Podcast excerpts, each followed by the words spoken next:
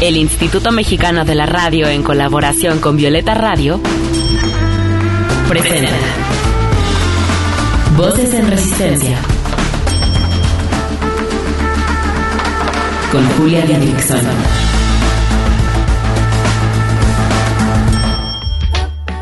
En esta lucha queremos que las voces de las mujeres se escuchen cada vez más fuerte y en más espacios, que sus resistencias se compartan, se sumen y se colectivicen.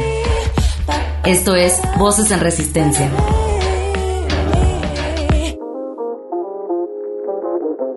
El amor ha existido siempre. Es una experiencia humana presente a lo largo de la historia de la civilización y a lo largo de la vida de cada persona.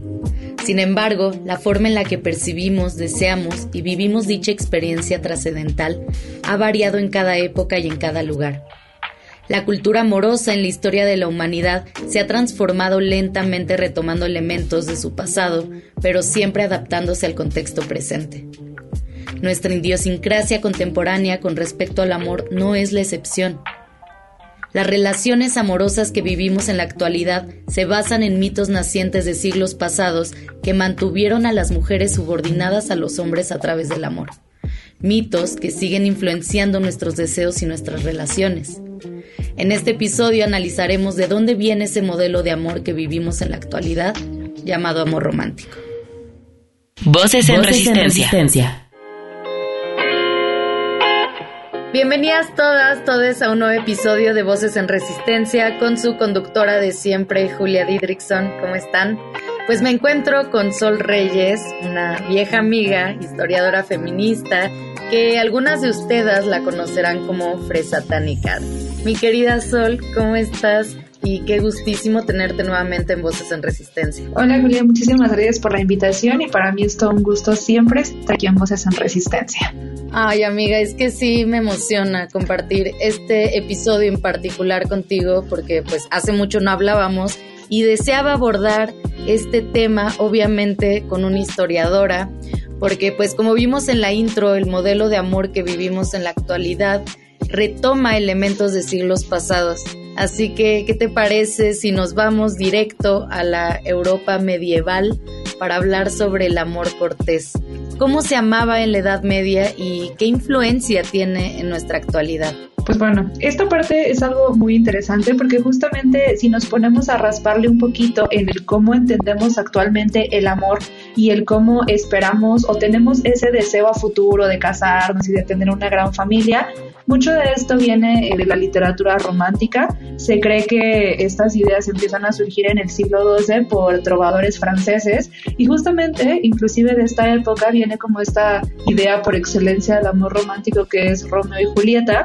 Y en estos momentos el amor se experimentaba como un deseo carnal incontenible. A esto eh, me refiero como a la forma en la que se empiezan a relacionar hombres y mujeres principalmente. También aquí hay que poner como un punto de que evidentemente se respetaba lo que era la heteronorma o que aquí principalmente surge lo que es esta heteronorma y el amor se experimentaba eh, a través del deseo del otro, pero a través de la idealización. Mucho de lo que hacía esta literatura como del amor cortés, que es así como se le llama, se le da principalmente esta carga a idealizar al otro, al verlo como el tal cual, el príncipe azul y a verte a ti misma dentro de esos espacios, como, bueno, en el sentido de que verte a ti misma como mujer como este objeto de deseo. Es decir, que vas a esperar que el otro luche por ti, que el otro haga todo por ti y que a raíz de eso pueda estar como eh, inmiscuyéndose en tu vida. Entonces, así es la forma en la que se empiezan a plantear este tipo de relaciones. También aquí es, como importante señalar que esta idea como de, del cómo se crean estas relaciones es algo como muy nuevo para la época, porque nosotros pensamos que cuando uno se casa con alguien o cuando uno tiene una gran relación con alguien, siempre es por amor, y en este momento, eh, principalmente en toda esta época medieval, los eh, matrimonios se hacían a partir de acuerdos, ¿no? O sea, no era lo que tú hicieras porque amaras a la otra persona. Y justo lo que hace esta literatura es dar la pauta para que puedas tener como esa idealización del por qué estás generando un vínculo.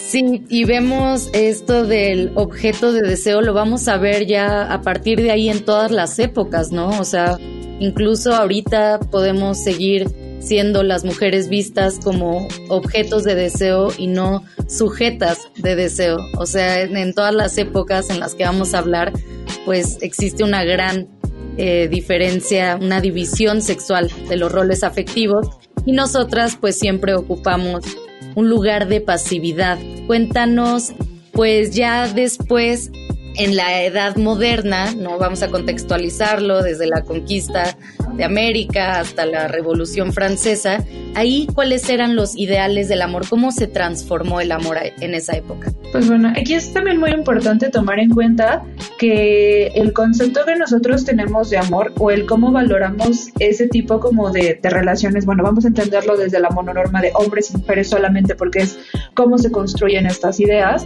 nosotros lo interpretamos a partir de nuestra modernidad, ¿no? Es decir, cuando nos comparten como este tipo de historias de, del príncipe y la princesa o algunos de los mitos con respecto de cómo se forma el amor, siempre lo vemos con ojos de nuestro presente. Esto lo digo porque tanto en, supongamos, entre la, la, colonia, que pues es como muy entre paréntesis, porque también hay los historiadores somos medio rancios para hacer esas divisiones de tiempo, entre la colonia y lo que es eh, la Revolución Francesa, los patrones a partir de los cuales se ven las relaciones amorosas son muy similares. Es decir, lo que hace la, la, literatura del amor cortés es ser como un género de ficción. Decir que esto altera completamente la manera en la que se ama es muy complejo porque a pesar de que existe esta literatura y se vea como una especie de ficción, no quiere decir que en la práctica se lleve tanto al terreno como de las relaciones amorosas. Para todo lo que es este periodo, siguen existiendo o principalmente el objetivo del matrimonio o el objetivo de tener relaciones de pareja casi siempre es por acuerdos, por conveniencia y por mantener como lazos entre dos territorios. Entonces, para este momento tampoco es como tan relevante el tú que sientes por la otra persona. Ahora, esto no quiere decir que no existirá el amor o que no sintamos amor, sino más bien que este es un concepto a partir del cual describimos una sensación y una emoción. Pero en estos momentos, el cómo entendemos ese amor romántico sigue siendo como una especie de ficción. Es decir, o sea, no, no quiere decir que no te enamores de la gente, pero sí se ve como algo muy alejado o algo muy distante que poco impacta en el cómo se entienden en este caso como las relaciones de pareja. Algo eh, interesante que sucede ya en lo que entendemos propiamente la modernidad que ya va de la Revolución Francesa para adelante es que se le da prioridad a los sentimientos, se le da prioridad a la subjetividad de los seres humanos. Previamente a esto, el cómo entendemos el, el reconocimiento como de nuestras emociones es algo que pues tiene poca relevancia porque no es como que el individuo tenga como un, un centro en el cómo se, se, desarrolla el pensamiento, pues, y a partir de lo que ya es como la Revolución Francesa o esto que entendemos como el siglo de las luces, se prioriza lo que individualmente sentimos. Entonces, hasta ese momento, de lo que ya podemos entender como moderno, ya se le da un peso especial a qué sienten las personas, cómo lo experimentan y sobre todo a explotar como el sentimiento, que propiamente es lo que llamamos como dentro de las corrientes filosóficas y artísticas eh, el romanticismo, ¿no?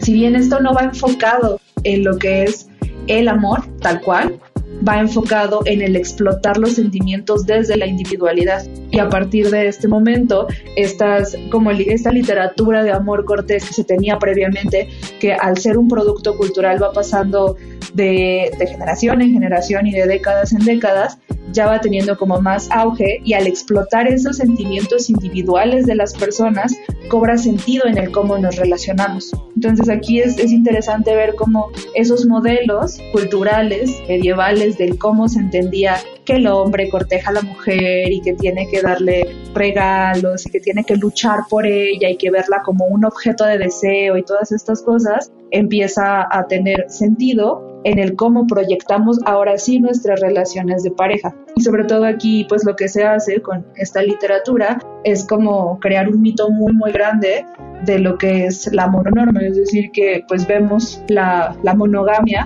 que la monogamia tiene mucho que ver como con el cómo entendemos nuestras relaciones dentro del amor romántico, entonces se, incrusta muchísimo más en el cómo se establecen nuestras relaciones de pareja y pues tantito se mezcla un poco con estos patrones culturales que ya existían con el amor cortés y pues poco a poco de ahí va saliendo como este pequeño monstruito del amor que actualmente estamos combatiendo, que es esta parte como de el amor romántico. Gracias, Sol. Vámonos con una canción, una rolita que acaba de estrenar nuestra querida René Ghost, compositora feminista y cantautora mexicana que pues en este espacio admiramos muchísimo. Escuchemos Me cansé de René Ghost y regresamos. Estás escuchando Voces, en resistencia. Voces que resisten también desde la música. Voces en resistencia. Me cansé de hacerla de pedo cada vez que hieres a mi corazón. De tanta pelea, de tanta disculpa, de usar la razón.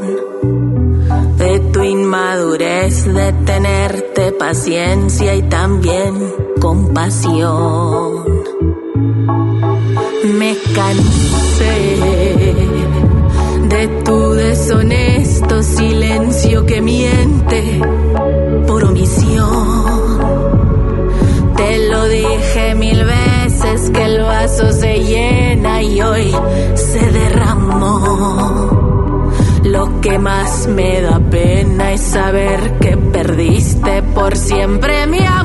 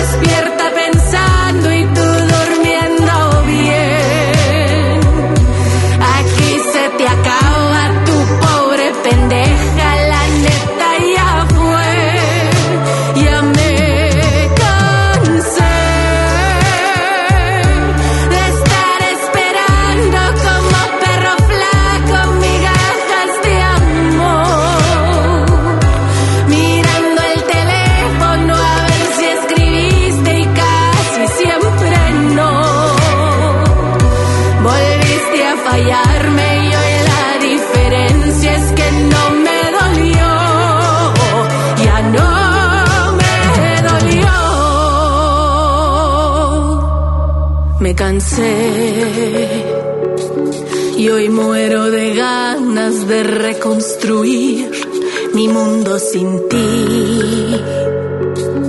Tampoco te culpo de todo este daño, yo lo permití.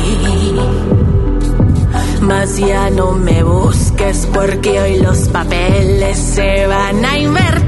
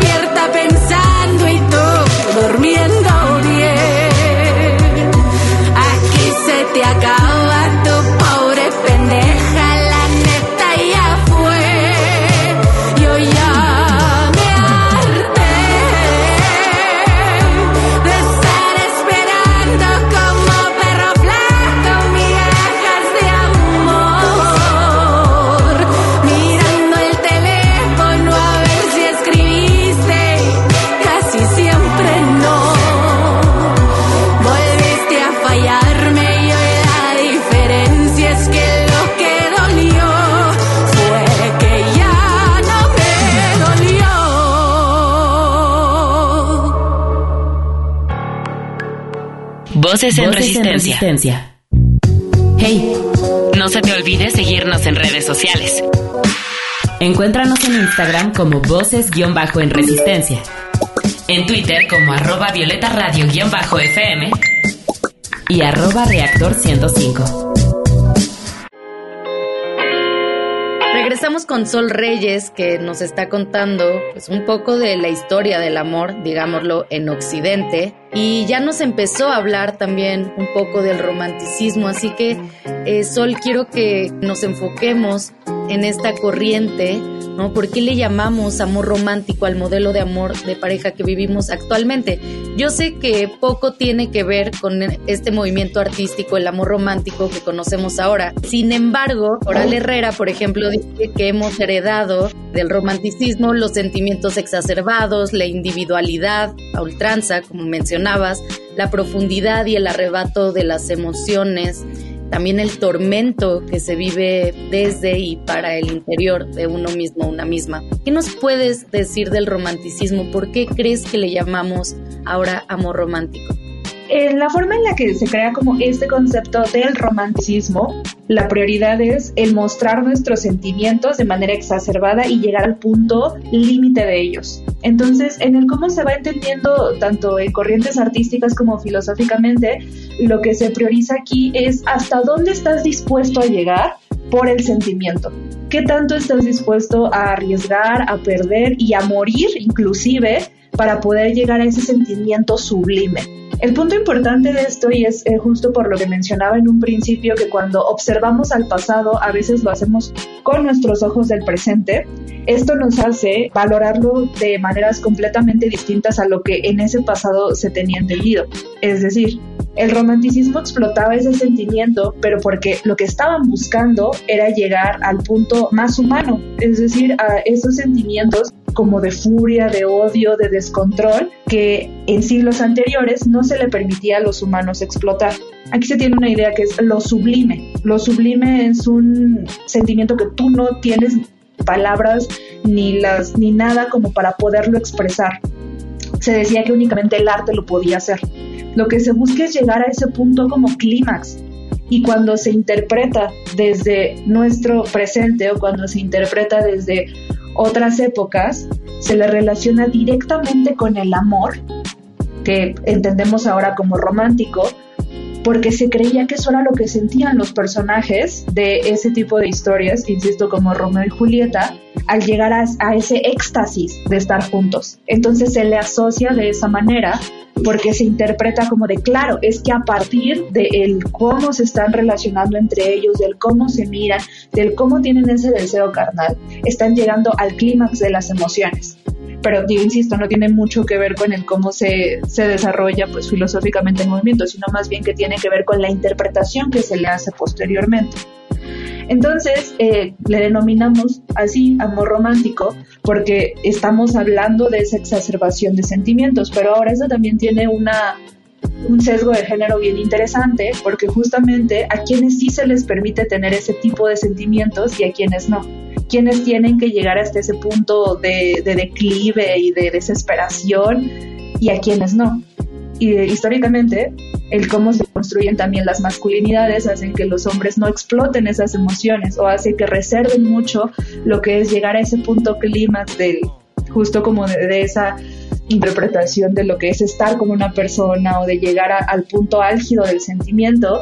Entonces, ellos tienen más la posibilidad de esconderlo y a quienes se les adjudican más esas ideas como de llevarlo todo al límite es principalmente a las mujeres. Entonces aquí llegamos como al punto en donde pues se le nombra romántico porque exacerba las, las emociones, pero también a quienes sí se les permite llegar hasta ese punto álgido de las emociones, pues únicamente es a los seres que consideran como emocionalmente más vulnerables y que pues justamente son las mujeres. Sí, eso me recuerda mucho a un video que hice hace unas semanas donde decía que el intensa es el nuevo histérica, ¿no? O sea, no, se nos llamaba histéricas cuando cuando pues éramos justamente sujetas de deseo y, podíamos expresar eh, abiertamente, pasionalmente, intensamente nuestras emociones y ahora lo vemos como el, adjetivo eh, pues intensas también dice eso de nosotras, ¿no? O sea, como que y, y por cuestiones súper, pues creo yo, súper simples, así como como eso, como ser pasionales, ya no, como que ya no se nos permite tanto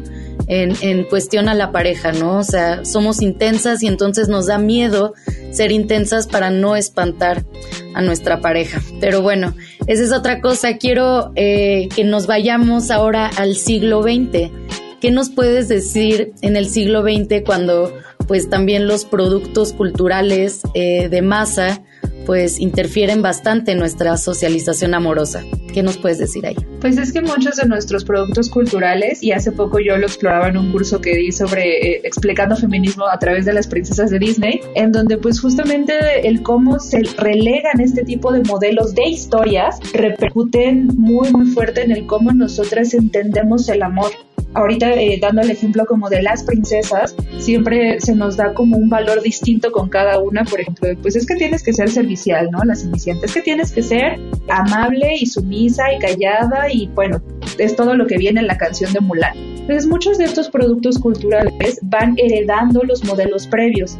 Y es bien interesante ver que, por ejemplo, la estructura de lo que era, insisto, en, el este, en Romeo y Julieta, de este amor súper triste y súper pasional y que es como súper monogámico también, pues son estructuras que se repiten a lo largo de la historia y que se van adaptando a otros productos porque funcionan, porque el modelo de la historia funciona para vender. Entonces también aquí ya estamos teniendo como una interacción entre el cómo entendemos ese amor, en el cómo esos productos culturales se adaptan a nuestro presente por lo fácil que es recordar las estructuras de estas historias y también tenemos esta parte capitalista en donde pues se necesita vender. Entonces si es algo que está cumpliendo como que todos esos checkpoints de, lo que necesitan para vender, para llegarle a las masas y para hacer como eh, pues inclusive una enseñanza como ética y moral de cómo tienes que vivir el amor, pues pega. Entonces actualmente creo que muchos de estos productos no solamente nos dan la pauta de cómo deberíamos amar, sino que nos enseñan a cómo deberíamos de sentir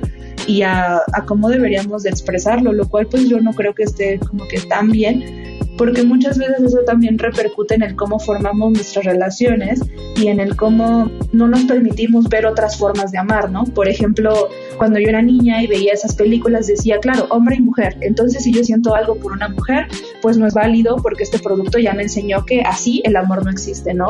O ver estos productos y ver que, ah, bueno, y vivieron felices para siempre y solo estuvo con una persona toda su vida. Ah, bueno, entonces los modelos relacionales que van más allá de, de la monogamia, pues no son válidos porque aquí en este producto cultural me dijeron que la única forma en la que puedo ser completamente plena es con una persona y pues lo demás no, cuando pues en realidad puedes llegar inclusive a ser poliamoroso y vivir completamente tranquilo o tranquila y feliz. Entonces, mucho de eso que venimos arrastrando de, estos, de, de la cultura medieval y sobre todo como de esos modelos occidentales, pues termina repercutiendo en nuestra actualidad. Lo bueno es que me imagino que varias de las personas que pues eh, están aquí escuchándonos pues también podrían buscar otras herramientas para tratar de salir como de estas dinámicas entendiendo justo que pues estos productos culturales pues nos relegan lugares muy problemáticos para amar y para ser amadas. Sí, totalmente, como escribió Esther Díaz sobre nuestros deseos colonizados, ¿no? Nuestros deseos y sentires, la cultura también está moldeando y ha moldeado siempre la forma en la que sentimos, en la que nos relacionamos afectivamente y pues lo sabemos desde una forma bien injusta, eh, bien patriarcal. Y a todo esto, pues quiero plantear que el modelo de amor romántico para mí ya es un modelo obsoleto.